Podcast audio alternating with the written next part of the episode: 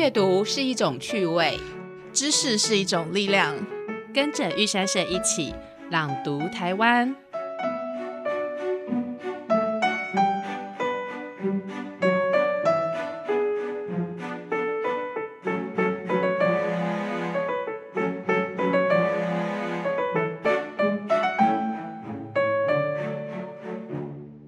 听众，大家好，我是玉山社新月书房的副总编辑蔡明云，非常高兴今天在空中跟大家一起度过一个小时的时间。那我们今天呢，邀请到台中大学儿童文学研究所的副教授尤佩云尤老师来跟我们一起谈一谈、聊一聊，嗯，新月书房与国立台湾文学馆合作的一系列由台湾文学史长编所改编的绘本。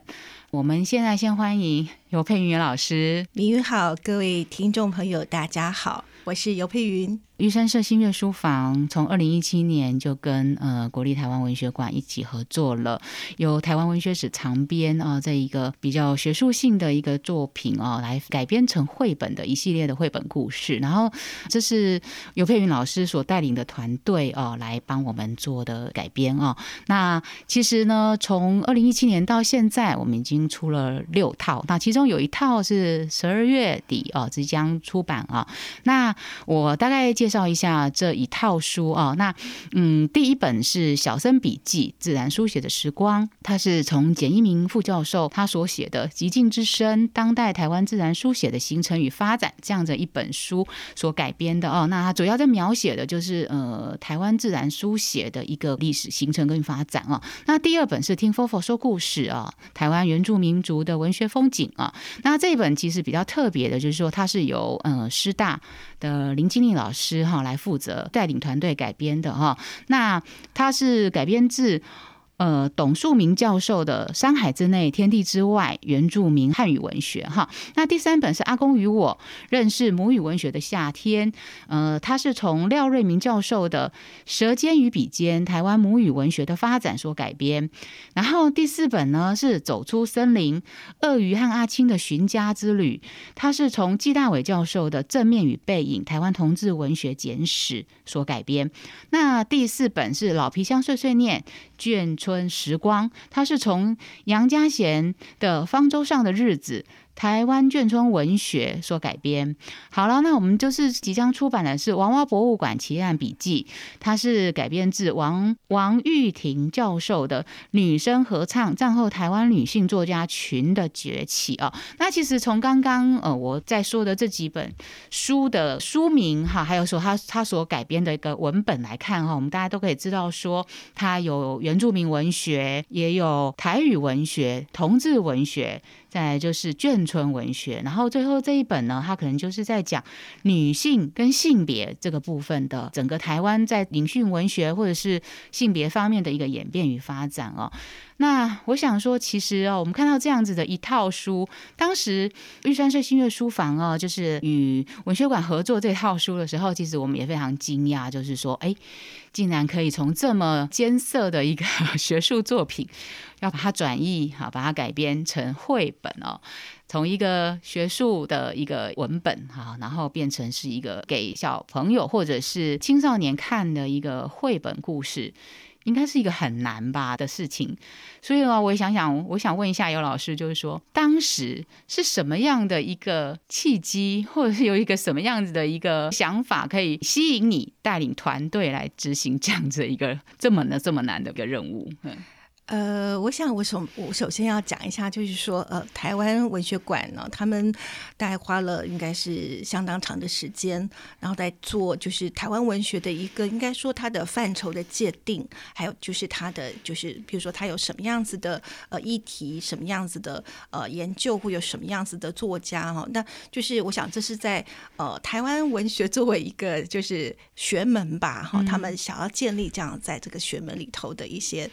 呃，就是让让大家知道这学文里面有什么样子的内容，所以他们总共呃花了应该是相当长的一段时间，找了台湾文学相关的学者来，总共做了三十六本的，好，就是文学长编。所以像刚刚就是明云提到的，比如说有各式各式各样的，可能是一种文类啦，或者是某一种主题，不管是同志文学啦，或者是刚刚提到的，可能有眷村，或者是战后女性作家，然后或者是自然书写等等。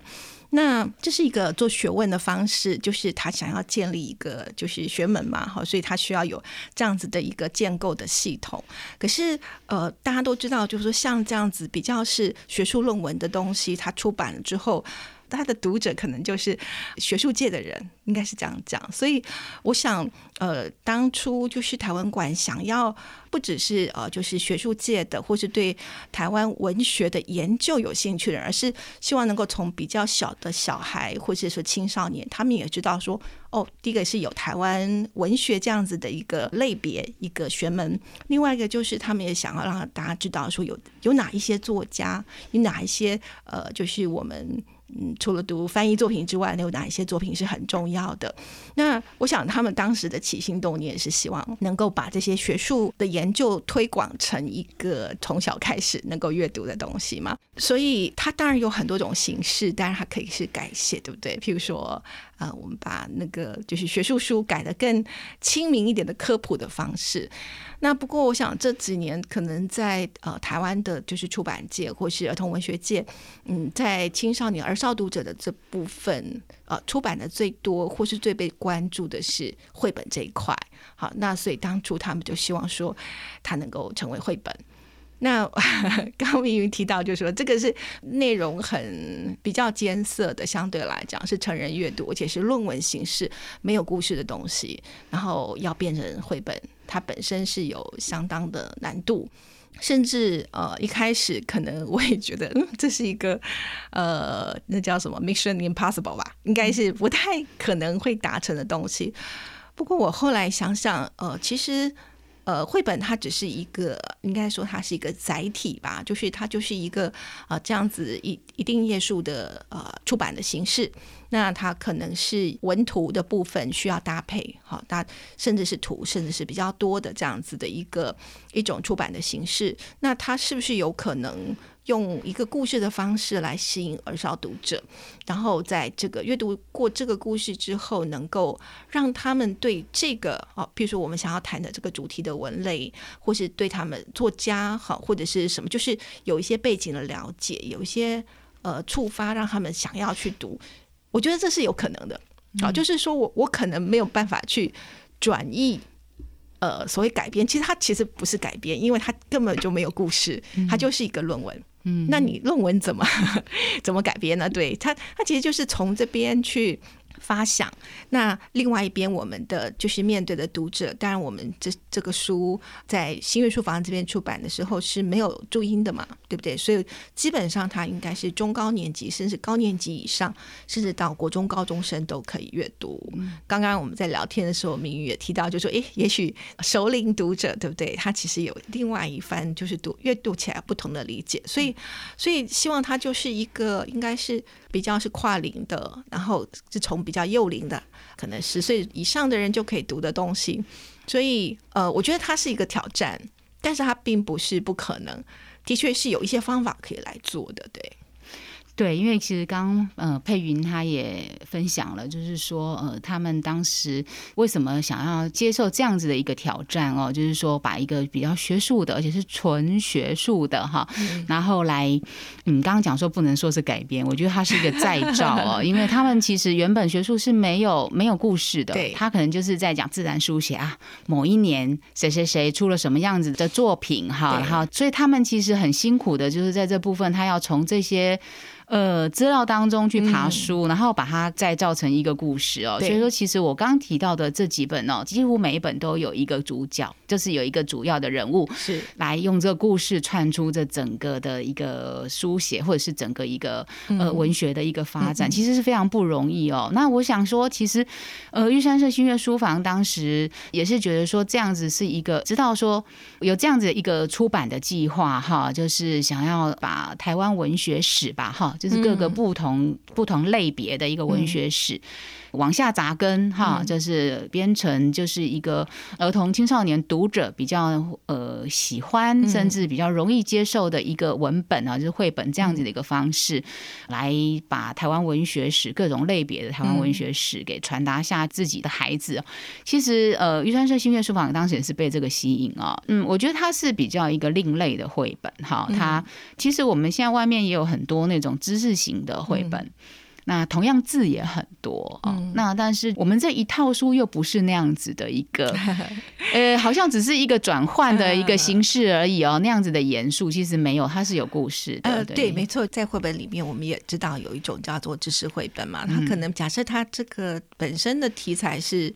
因为现在是文学史嘛，对不对？那我可以直接把它变成是文学史的知识性绘本，对不对？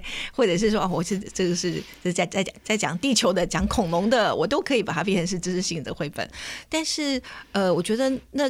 看起来像教科书了，对不对？我可能知道几年几年谁出了什么书，那有哪个作家，那个作家呃是什么人，那他有什么作品，好类似像这样，或者作品有什么特色之类，这不就是有点像在读国语课本或者是国文课本的另外的课外读物？那我想，呃，我们在这边，它既然是绘本，然后它希望是故事绘本，也就是说，我们希望有角色，刚刚明提到的角色，然后它有故事。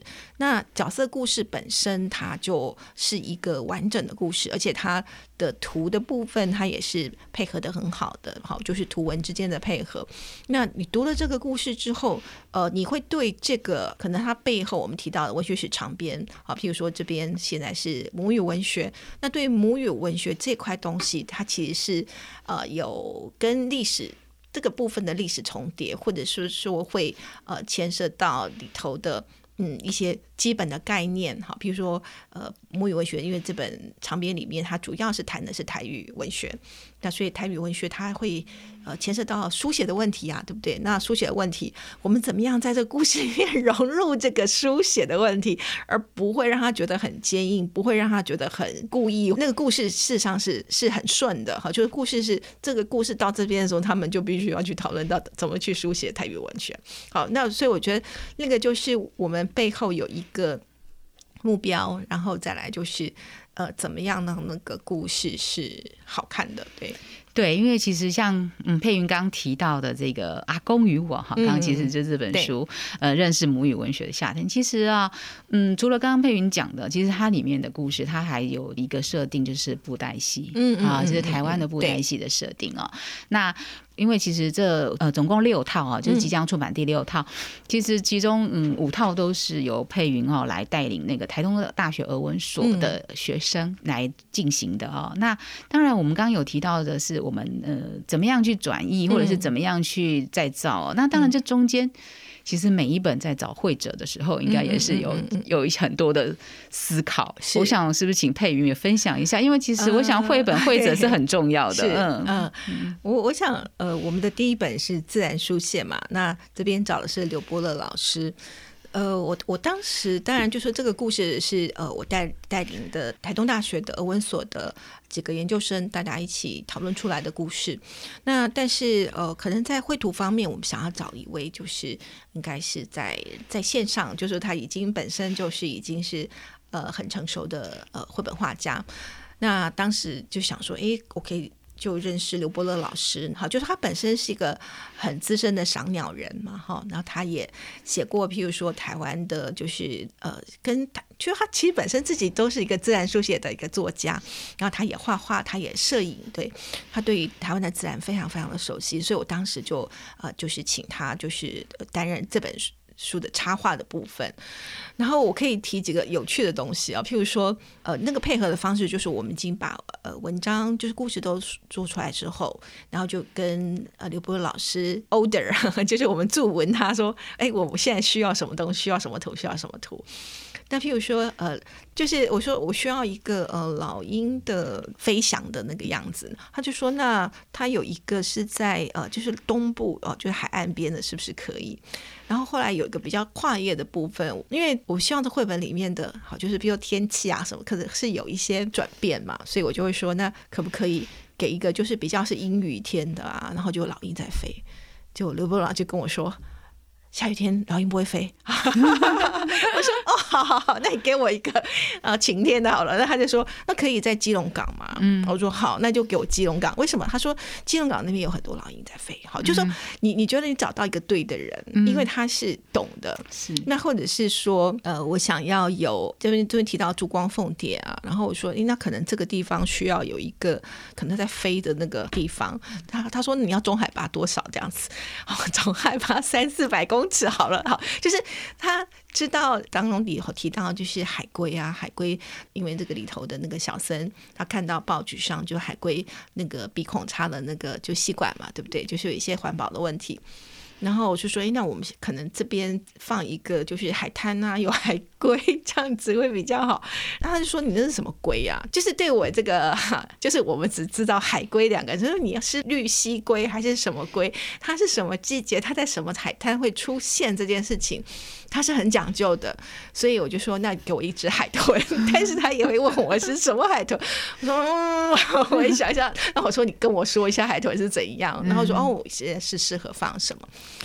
所以，譬如说，我就觉得，嗯，那次的合作也是蛮愉快。哦，那后来就是我们有提到，就是在花莲的美伦市场嘛，然后他们就是就是卖一些比较在地不一样的农产品，巨鹿巴啊什么之类的。哦，他有到那个譬如说美农的烟楼哈，他去写生，就特地为我们画。可是那个那个时候已经来不及，那个就是就花莲的部分，对对对。所以说，那他就说，那那这样子，我给你一些菜可以吗？所以他就 给我就一些鱼啊、三菜，但是就用一些小图来做一些装饰这样子。所以就譬如说，我们想要啊一个东海岸的什么风景，然后因为它非常的清楚那个生态，那这个地方适合放什么东西？我觉得，嗯，在自然疏解这一块，譬如说找到刘波老师，我觉得是蛮幸运的。然后有提到阿公与我的这个，就是刚刚明宇有提到那个布袋戏，对，嗯。认识母语文学的夏天，对，嗯，就是布袋戏，然后出现布袋戏，对，那是因为，嗯，就是我想台语嘛，台语那对孩子来讲最最亲近的应该是呃布袋戏，呃，那而且我知道现在有一些学校是特殊，那叫什么？他们有一些呃特殊发展的学校，他们可能会有剧团，嗯，然后真的是有特戏呃戏剧戏团，他们每年都会有那个戏剧的那个全国的那个比赛嘛。好，那有些地方他们真的是还有在演布袋戏，小朋友也学台语，因为布袋戏他学台语啊等等。嗯，那呃，我觉得这个好像是，就是譬如说我我在考量自然书写的时候，我我想到了是刘伯乐老师，他可以来担任。那么我要把这个故事带往哪个方向呢？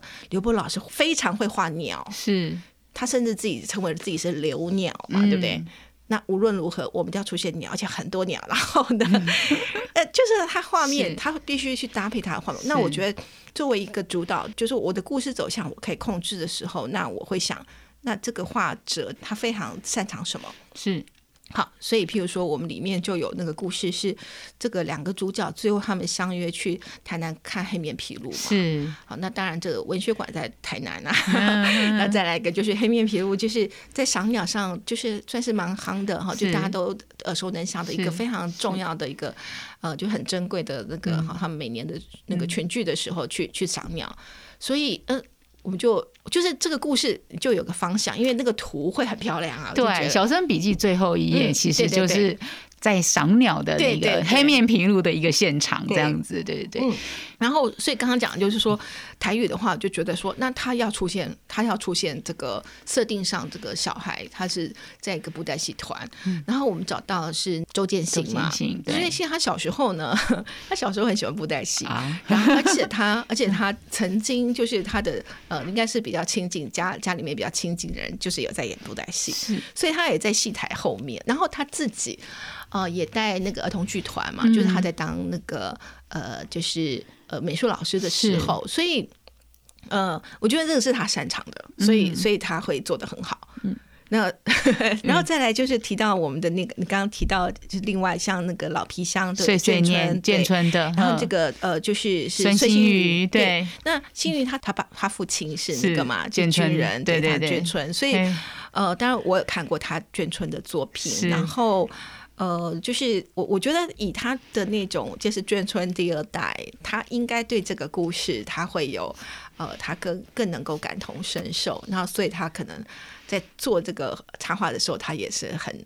就是很有感情，投入，很投入，对对对，没有错。所以说，其实呃，老皮箱碎碎念呢，眷村时光里面，我们现在先只不看字，只看画，它其实就充满了眷村的味道。好，那不管是他们当时带来的皮箱里面装的什么东西，还有就是他们整个的一个就是居住环境啊，还有居住里面他们的那个房子里面摆设，其实都非常的写实哈。那我们现在小小透露一下呢，娃娃博物馆奇案笔记，其实。呃，绘者是曹一竹。是，其实当时看到这本书的绘图的时候，其实我们也跟我同事都有点惊讶，因为他有点？呃，应该是这样讲，他其实是一个推理，有一个推理的感觉。那因为他的主角是女鬼娃娃，对，好，那女鬼娃娃，笑笑透露一下，因为这本书其实已经快要完，已经快要出版了哈。那女鬼娃娃其实就是台湾零头姐的一个形象嘛，哈。那因为其实我也我们也知道，就是说，其实，在台湾的绘本很多，他们呃，大部分应该也不是说没有，而是说大部分都是比较温馨的，对，比较正面的，嗯嗯，教育的，嗯。但是呢，这本它其实是有一点像。呃，鬼故事对不对？呃，他其实是用嗯，我们其实也不要透露太多，因为大家可以去看。但是我可以跟跟大家讲，它非常的精彩哦，因为其实其中有一侦探推理办案这样子，没错没错没错。然后然后呢，其实其中有一幕啊，我就哎我我那时候在看的时候，我同事说哦。这一本这个这一个画面，其实要出出现在绘本当中，其实是蛮难的。哪哪哪一个？呃，就是那个，就是那个女鬼娃娃倒吊在上面那个，你记不记得？就是在跟社运娃娃的那个。它其实不是倒吊吧？它就是它就是从上面，就从上面出现，对对对对，头下来，所以它它头发就是垂下来。是是是。那我想说，其实这是一个非常特别的绘本。那那我觉得其实呃，台湾已经发展到一个，嗯，我相信啦，就是说我我觉得他应该已经是发展到可以接受这样子绘本出现在，就是出现这样子的一个画面的一个一个阶段哦。那其实刚刚佩云跟我们分享了他是怎么样找绘者，哈，怎么样跟的。那当然就是这个文字大部分都是郑若寻，哈，郑若寻他对他来来来书写的。那其实他来主笔吧，好，他来主笔，对对对，那。其实从一开始的《小生笔记》哈，阿公与我，到一直到现在的娃娃博物馆奇案笔记，我其实蛮佩服他的，就是说他可以。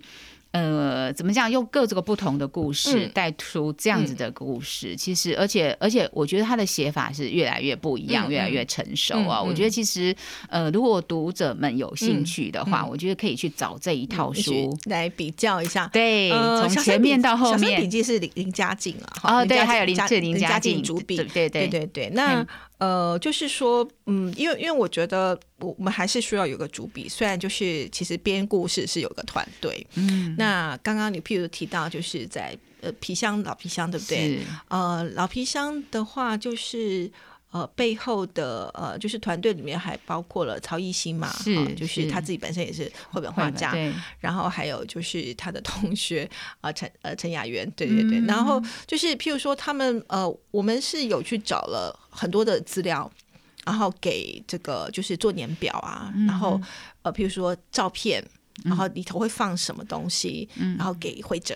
然后请会者去做，就是就是资料的部分，我们会帮会者去找好，然后会者可以去做参考这样子。那当然，呃，包括眷村的这个建筑啊，眷村相关的一些文献啊，好，然后皮箱里面放什么东西啊之类的。对对对对对，嗯，其实有一些是，就是就等于说，呃，在故事上面，然后会呃，可能呃，刚刚提到若许嘛，若许你会提出一个，嗯，呃。他的对，就是其实他一开始我们是会去仔细去阅读，呃，文学史长编就是论文。对，那这个论文里头他提到的文本、提到的作者，然后他主要的精神是什么？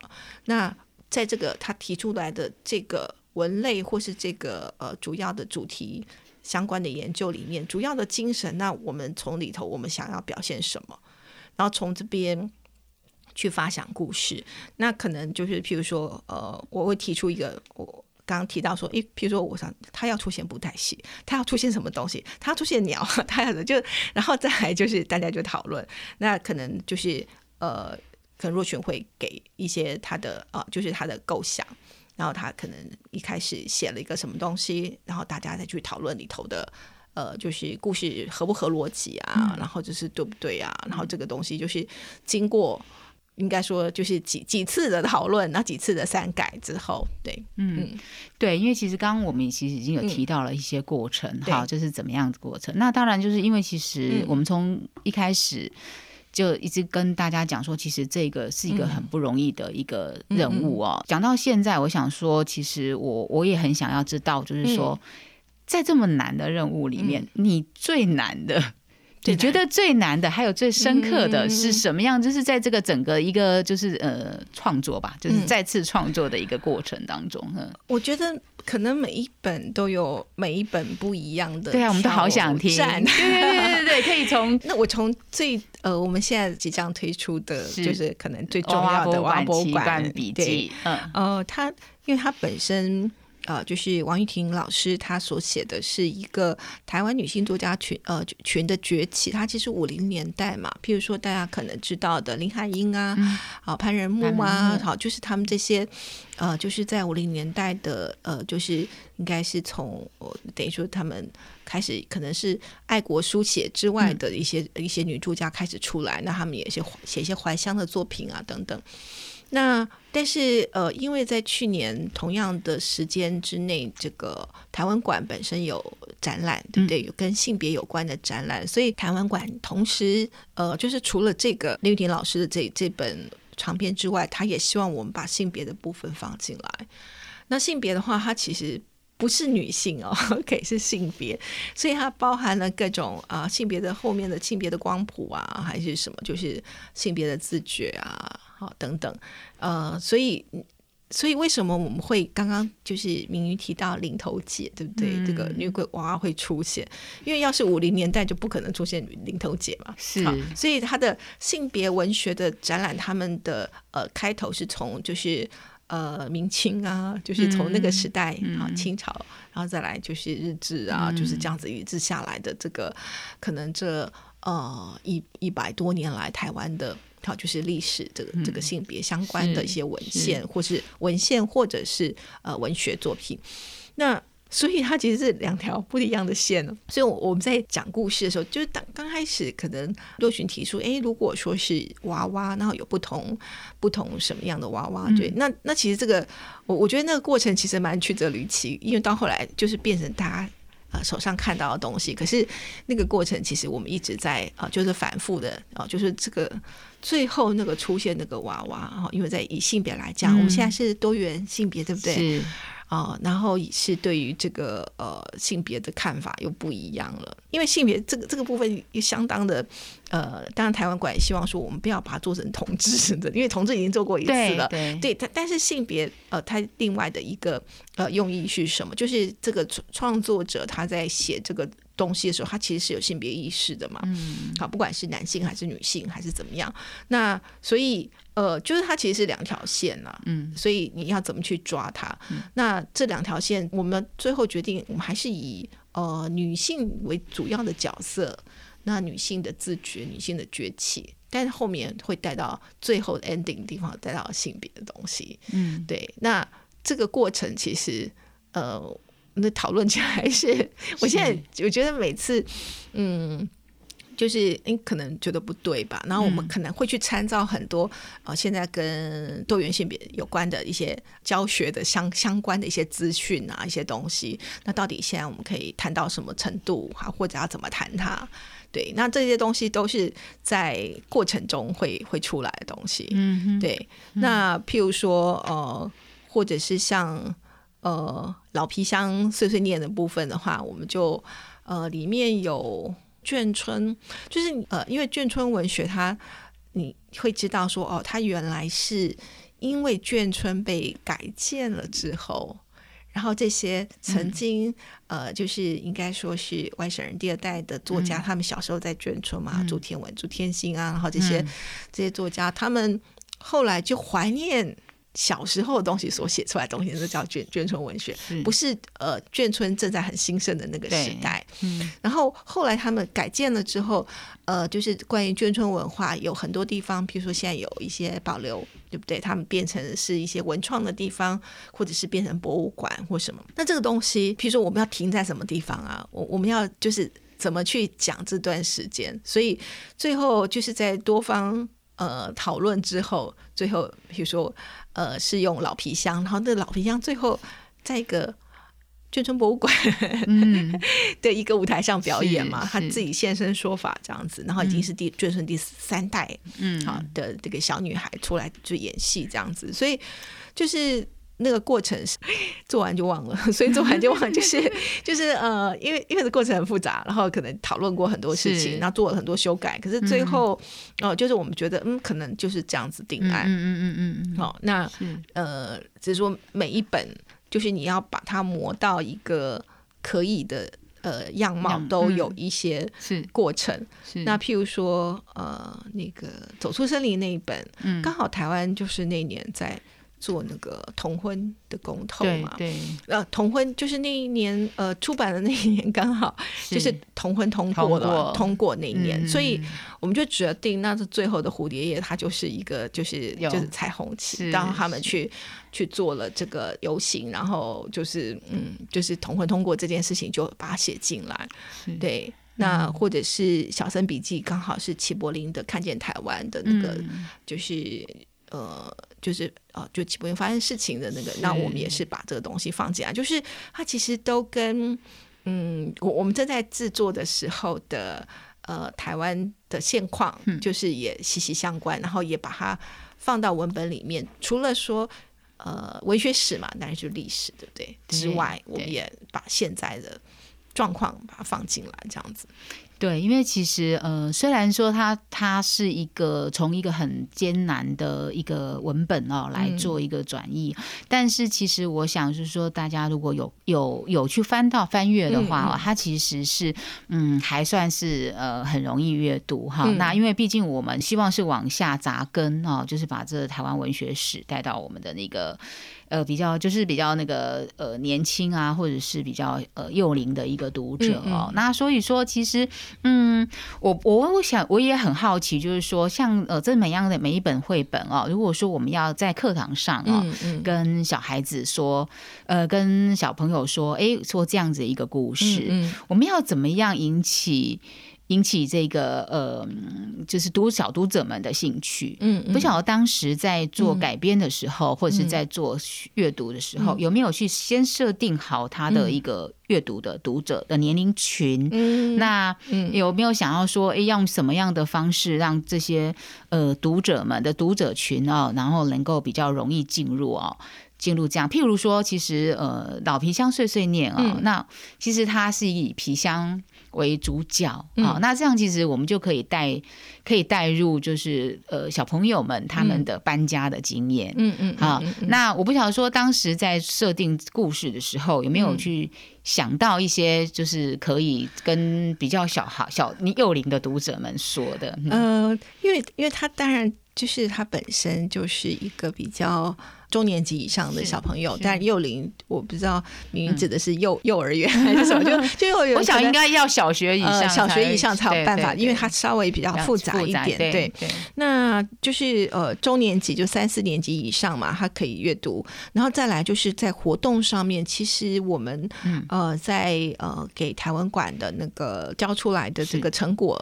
除了这个图文的绘本之外，我们其实有给教案的啊，真的，对 对对。如果说玉山社新月书房这边想要再去做一些推广，其实可以跟跟他们要。对对对对对，其实我们每个都有一些教案。嗯，那譬如说，我现在记得的地方，譬如说像老老皮箱，刚刚你提到了，对皮箱，对不对？对。那其实皮箱是一个物件，对不对？物件就是所谓的家里家传的一个老物件。对。那我们就就有。想过，譬如说，你是不是可以去跟呃，就是家里面看看有没有什么很古老的东西是，好是，可能是一个花瓶啊，可能是一个什么。小朋友就是读了这个故事之后，回去可以问一下家里的家长，对不对？嗯或者是呃爷爷奶奶去爷爷奶奶家的时候去看一下，哎，有没有什么东西是是有什么历史的？这个历史是不是跟家里的历史是有关的？譬如说，我们就有这样子的，嗯，一个提案，你可以这么做。嗯然后再来一个，就是譬如说像呃老皮箱碎碎，因为他提到了是一个眷村的。他们算是一种移民嘛，对不对？就是从别的地方，然后因为战乱就带着皮箱，就是逃到台湾来，在台湾落地生根。那么我们是不是有可能会？呃，现在的话，我们有很多新住民啊，对不对？是譬如说新住民他们的环境是怎么样的，然后或者是对于家的概念是什嗯么？好嗯嗯嗯建筑跟家的概念。那这个东西，我们就是有一些题目是 放在我们的教案里面，就是其实是可以去讨论，就是说我们不一定呃要拘泥在眷村，是比如说虽然它是眷村，好像是皮箱，可是我家里就没有那个老皮箱，对，可是我可以找到旧的东西，好一个什么样子音乐盒或一个什么刚刚讲的就是花瓶，然后它可能是有历史，可能跟家族有关，或者是你周边是不是有呃跟不同地方来的人，嗯那他们对家的概念是什什么？嗯。然后就是好，就是会不会有诶一个什么样的聚聚落，它是什么样不同的人，是。就是这个东西是呃我们有去做一些设想，就是如果以现在的嗯孩子，嗯哼，好，他们还可以再去延伸什么？那就是因为它是文学嘛，台湾文学的绘本，所以说，呃，我们在这个自己创一个故事之外，在这故事的相关的画面里面，可能会出现了某一个。小说里头的一句话，好，嗯或者是放在下面，或者是放在这个像《走出森林》，可能就放在里面了，哈，就是就是它可能是一个有所谓的互文性，或者是是做一些呃，就是你你可以去找这个呃文章的里头的某一个原原始的小说来看或什么，那这当然是针对比较大的孩子，孩子对他如果对这个东西有兴趣的话，嗯，他可以找来看。那呃，因为我们也把这个呃文学的句子啦，或者是某一些情节编织到我们的故事里面来。我也可以来补充一下哈，就是说，呃，其实刚刚佩宇有讲到的教案啊，嗯其实我们呃每一本书应该是说从。阿公与我开始，嗯。因为其实这一套书我们刚刚一直都没有提到，它其实还有台语版。对对对台语版哦，它除了华文版之外，还有台湾版。哦。那我们从阿公与我的时候，我们就有去录音哦，嗯录念音，就是说，然后后面我也会有放 QR code 哦。那那 QR code 里面除了这个念音之外哦，就是台语的念音之外，我们其实也放了教育资源。哈，嗯那就是里面也是刚就是有参考教案然后来再来就是统合一下，就是我们有放这个教育资源，就是说。在使用这本绘本的时候啊，如果说我们是一个亲子亲子互动的一个过程，或者甚至是老师在课堂上来讲解这样子的一本，就是教教读这样一本的绘本的时候，其实你都可以参考里面的我们的一个教育资源，那个 QR code 里面扫进去。那如果你想要念台语的，你也可以跟着我们的念音啊，就是一起的，然后来念这样子哈。那其实刚刚有提到，譬如说我呃，除了这个之外，我觉得刚刚佩云有提到说，后面其实我们在都有放对应的文本，对不对？就是当时的譬如说眷村作家呀，他讲到这个故事，他下面可能就会有呃之前的一些眷眷村作家里面的文本里面的一句话，好，那那一句话其实就呼应的故事，是。对。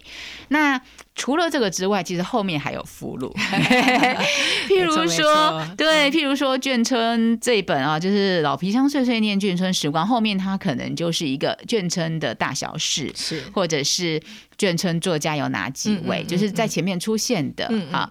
那刚刚我们提到最新的这一套呢，《娃娃博物馆奇案笔记》嗯嗯。啊，我们里面有展示的几，因为我们因为故事发生在博物馆嘛，那娃娃是展示者，那后面几个娃娃它的背景是什么？那其实我觉得这个很多东西，你甚至可以玩剪纸哦，就是你把娃娃捡起来，然后再去，然后跟小孩子，或者是跟你的呃阅读就是你要教读、或者是互呃共读的对象，嗯。请他把这些娃娃贴回去，嗯嗯嗯就是看着那个，其实这是是一个很很不错的一个互动啦，就是说呃。虽然它很难哦，就是说，但必较之一般的绘本，嗯它不是那么容易的、嗯嗯。的的了解，它可能需要有一些就是可能年龄哈，嗯嗯。或者是可能国小中年级之上的。嗯。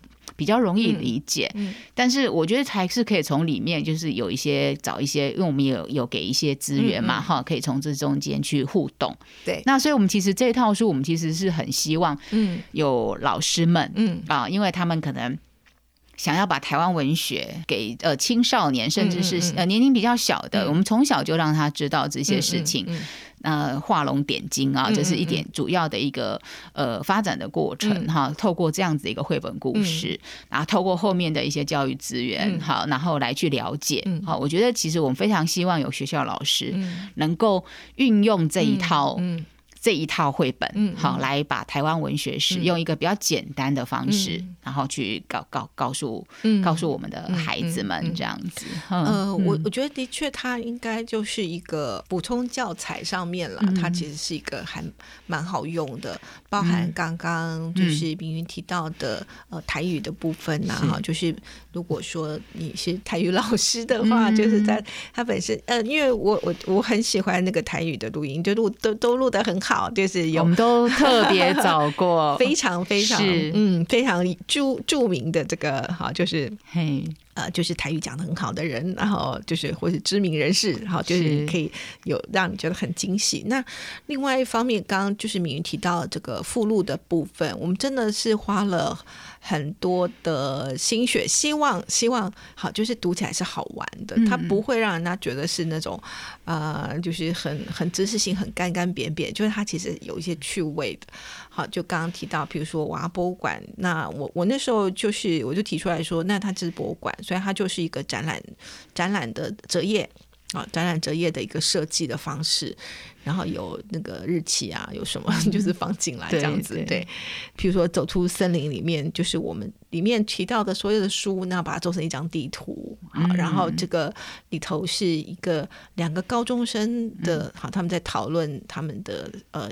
导演跟编剧在讨论他们的剧嘛嘛，所以有一些他们自己写的笔记啊，这个东西，呃，就是我觉得年纪稍微大一点的读者，现在有非常多的嗯讯息啦，就是你可以看到很多的书啊，好读很多的。他们不只是读书嘛，对不对？他们还有很多网络可以看，很多短片可以看。那呃，就是如果有心的话，他其实是可以在里头挖掘到很多好玩的东西。好，就是我觉得就放一些他们可以去挖掘的对啊。其实像小森笔记，它是笔记嘛，所以它里面其实有很会出现一些便条纸，嗯嗯嗯，还有它里面还有。传简讯，对对传对。对是类似呃 Messenger message，对，就是说其实呃，它是一个有一个它在故事的塑造上面，它其实是可以贴近我们的，嗯就是嗯。我们现在使用的一些嗯。一些东西，或者是习惯的一个传递的一个媒介，嗯它其实都收进来。那譬如说，嗯。譬如说《阿公与我》啊，认识母语文学这个夏天的这一本，它里面其实哦，刚刚有提到，嗯。刚刚有提到那个布袋戏嘛，它里面就有那个布袋戏的演出的一个是一个一个剧单。单，对，哦，那个是因为我们想要把这个剧啊放进来，那那个剧呢，其实是影射到这个里头提的故事里的内容，但是这个文字非常多，嗯。那但是我们如果说用剧单的方式，就一页就可以解决它，然后你又是就是你感觉你好像在读个剧单，是，但事实上呃这边就是有讯息在里头，对。然后它的呃就是编排的方式啊，或是书写的方式也比较好玩。对，好，就是它是有各种不同的东西在里面。嗯、对，其实而且我觉得从看这套书，我觉得不一定就是呃，除了看文之外，也要看嗯嗯嗯图。对，其实它有很多东西，它不是用文字表现，嗯。它是用图表现。嗯，譬如刚刚有提到了老皮箱碎碎念，嗯，它从那个扉页开始，它就是一个是个皮箱，皮箱，然后哎后扉页前扉页是一个皮箱，后对扉页又是一个皮箱。对。哈。那中间呢还有各个不同阶段的皮箱的内容物，其实它是是有不一样的。那个是要很仔细的去看，对呃对对，我们其实当时在设计的时候，就是说那一页的地方当做转场，然后每次转场的时候，皮箱里面的东西改变了，譬如说，嗯。因为他把东西拿出来，或东西放进去，东西拿出来，东西放进去，对对对，那那内容物其实是不同的人生阶段。对。那这个也是我们在设计的时候，就是后来想到这个方式，然后就让它整本书封面跟封底加起来就是一个皮箱，你把皮箱打开，没错，然后就是诶，那个内容物会出现，内容物会根据不同的阶段改变，这样子。嗯嗯，对。然后除了刚老皮箱碎碎念之外，譬如像娃娃博物馆奇案笔记、也是啊，就是说它有一些。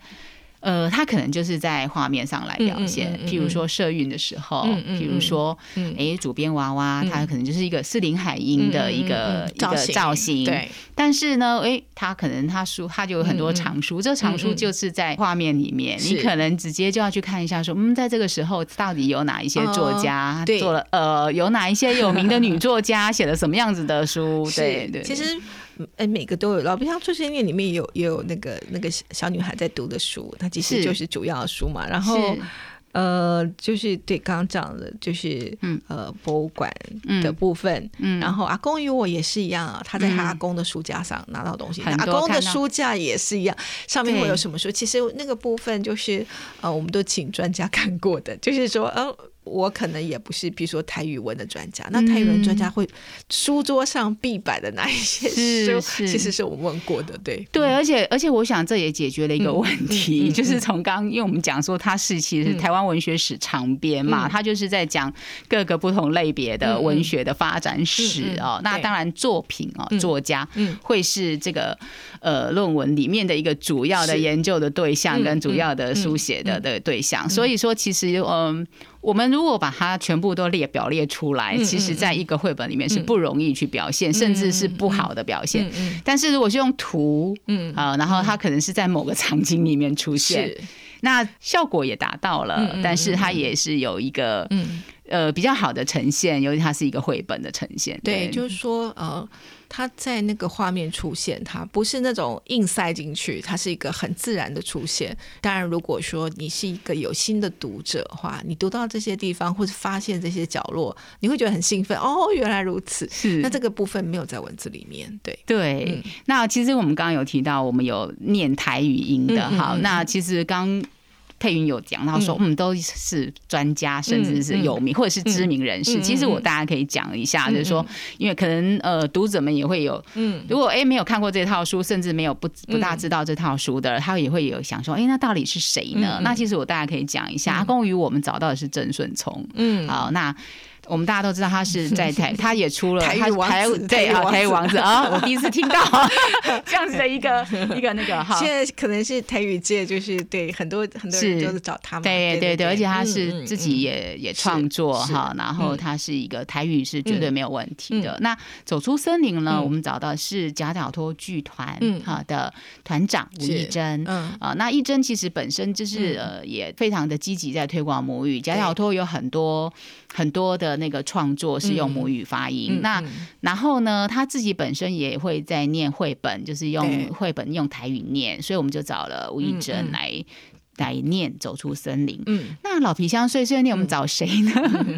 我们找立法委员林长佐。嗯你知道为什么我们找他？因为其实我们有我们有从他的脸书、他的一些讯息知道说，他其实跟他的小孩都讲台语。嗯哼对，嗯那我们就觉得，而且他也在推广台语这个部分，非常母语这个部分，嗯他非常有心是啊。那所以我们就找他。嗯嗯那娃娃博物馆奇案笔记，我们找谁呢？因为其实娃娃博物馆奇案笔记，刚刚佩云有讲过，嗯他其实有诗人。那其实他在翻译台语的时候，嗯他在翻译诗句的时候，他其实是用当时的一种汉音在念。嗯嗯那如果我们找一般的人读，嗯他可能不会有那个感觉，嗯就是他可能就是照着嗯字面念，那就没有感觉。对，所以我们就找翻译者，自己翻译者，哦就是王昭华因为他当时为什么这样翻译，他最清楚。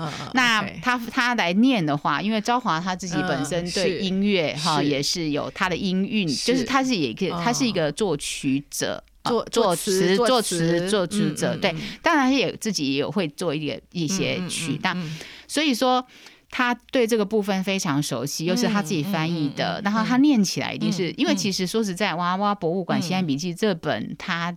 呃，翻译成嗯。台语是比较难一点啊、因为他嗯，我刚刚有讲到，他有一些诗人的部分嘛，那古音的诗人，所以他当时翻译就已经是翻译成嗯古音，所以就会比较不好念，所以我们就找他自己来念。然后他找他念了之后，嗯。我们就会比较没有、嗯。没有没有压力，你知道吗？像哎，我不知道念对还念不对，所以这本绝对是最正音的。OK，嗯嗯嗯嗯我想张张浩老师应该应该是很棒的，就是是。对就是我也非常期待能够听到那个对。张浩老师的对对呃对，所以我在想说，呃，这一套书啊，就是嗯、呃，我想他可能如果说一般做绘本的。嗯。如果你只是想要把它变成是一般的绘本嗯。的话，我觉得它其实呃一般绘本看待的话，我觉得其实它其实呃不是那么容易被。呃，我应该是这样讲，就是在市场性上面，它嗯不是那么好嗯好。嗯。但是如果你从另外一个角度，嗯。另外一个想要嗯推广嗯台湾文学、嗯。各个不同的文学哈、的这样子的一个角度，嗯。然后想要把它推广到年年龄比较小的嗯。的一个读者，我们用这样的思考的话，它会是一套嗯。非常棒的绘本。好，那这个绘本就是说。在教育上，在亲子共读上嗯。面，在呃想要传递一些台湾史、台湾文学史的目的上面，我觉得它是一个非常好的媒介。嗯嗯好，我觉得真心这样推荐。呃对，我想说就是呃，文学史啦，就是我们看起来好像是呃文学的呃，我刚刚提到作家啦，嗯呃作品啊、嗯之类，其实它里面会有一些它的精髓的精神嘛。哈，不同的时代，譬如说在小生笔记，他提到自然书写，那么自然书写的概念是什么？自然是什么？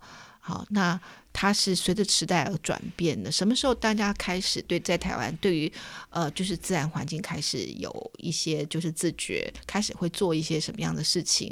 那到现在的转变是什么？其实我觉得它其实有一些社会的脉络，或者是我们说时代的一些。呃，不管是文化的思潮还是什么，就是在里面。那母语文学里面，其实也不是就是作家或者作品，就是它其实呃，我们其实也谈到一个，就是说，比如说这个对在母语上面。什么时候对对就就是开始我们在争取那个母语的权利，可以开始说母语，嗯好，然后过去的就是是什么样？就我觉得，呃，他其实有一些就是应该说，呃，台湾社会一个一些很重要的面向。哦，它其实是透过，当然是文学书写会出现，然后我们也是呃，除了说把一些作品的里头的文具带出来，这个作家主要的概念带出来，他们的思想的脉络啊，那个时代的呃背景的东西，好、就是像娃娃博物馆，你会看到呃不同时代的女性，然后她们挣扎的部分是什么？对，然后呃，当然我们团队在做这个书的时候会非常在意，就说我们不希望是用一个大人来教小孩你怎么样，就是所有里头出现角色都是能动性的。好，譬如说《小生笔记》，它是呃，我因为我们设定是高中生啊，嗯就是高中生他可以去自己去找资料，自己去救援小鸟、伤鸟之后他会做什么事情。高中生可以自己去赏鸟嘛？如果我们把它设定成小学生，可能就要跟父母亲就要跟着。好，然后或者是说，呃，在文化博物馆里面，可能在里面是最早的一个女性角色。那她刚提到女鬼嘛，林头姐，就是在那个父权时代，她被可能被父权压抑，然后他也是好只能变就是那样。只能变成鬼才能才能报复复这样子的角色，他最后经历的后面那些姐妹们，就是不同时代的姐妹们他，看到了不同时代姐妹们她们做的事情之后，他自己有自觉。那我觉得这个是一个，就是不管是阿公与我那里头，我们也是让这个小孩自己去发现嗯台语的书写，自己去找到那个答案。就是我们没有一个，就是说啊，大人我来告诉你，我来教你这样子。嗯那我相信，其实我们也是希望我们的读者也是一样，就是是主动能动性。当我接触到一个东西，然后我觉得诶有谜题，或者是我对这个东西开始有一点点兴趣，那我可以自己去。呃，寻找答案，所以我们并不不是把 所有的答案都告诉你，对对，但是我们藏了很多的东西，你可以去发掘，然后那个是我相信你去触发之后，就会对这这个议题感兴趣。对，对，所以说，嗯，我们应该这样讲，就是说，它是一个，呃，我们用最简单的方式，嗯好，然后去整理，啊，就是嗯帮嗯读者们整理出各个不同的类型，嗯。好，那当然这中间也埋了很多，呃嗯，你自己嗯。可以去寻找的东西，所以我们真的非常希望，嗯。呃，就是由国立台湾文学馆跟玉川社学院书房，还有那个台东大学儿童文学研究所尤佩云老师的团队，我们大家共同合作的这样的一套书啊，从台湾文学史长编来改编这样的一套的绘本，我们真的很希望就是老师们啊，或者是对于嗯台湾文学 有兴趣的。自学团体，对自学团体妈妈们啊，你们想嗯要传递，把嗯一些比较，呃，用一个比较简单的方式，嗯把嗯。台湾文学史的一个重点，好嗯。各个类型的重点传递给你们家的孩子，或或者是你教的孩子都好。呃，如果你想要有这样子的话，我觉得你这套是可以，真的是可以找来看，然后应该也会有很多不同的想法。那我想今天非常谢谢嗯 尤老师，就是抽空来跟我们聊这嗯一套书哈，因为其实这套书也做了一阵子了哈。那我们嗯觉得就是从就是二零一七嘛，二是呃，所以也五年四五年了，对，五年几乎每几乎一年一年一一本嗯这样子。那其实我觉得做到现在嗯有一个一套的，而且我觉得它是已已经有一个比较清晰的脉络，所以我想说，我们就邀呃这个尤老师来跟我们介绍一下他这整一套书他们当时在制作的一个情形。我们现在非常谢谢尤老师，那我们也希望我呃我们的读者，你今天如果听到这样子这一集的节目，然后有引起你的兴趣，我我们真的非常希望你去找来看一下。嗯。对对对，谢谢谢你，谢谢各位听众，呃，谢谢嗯。大家，谢那我们就到这里喽，谢谢。谢谢。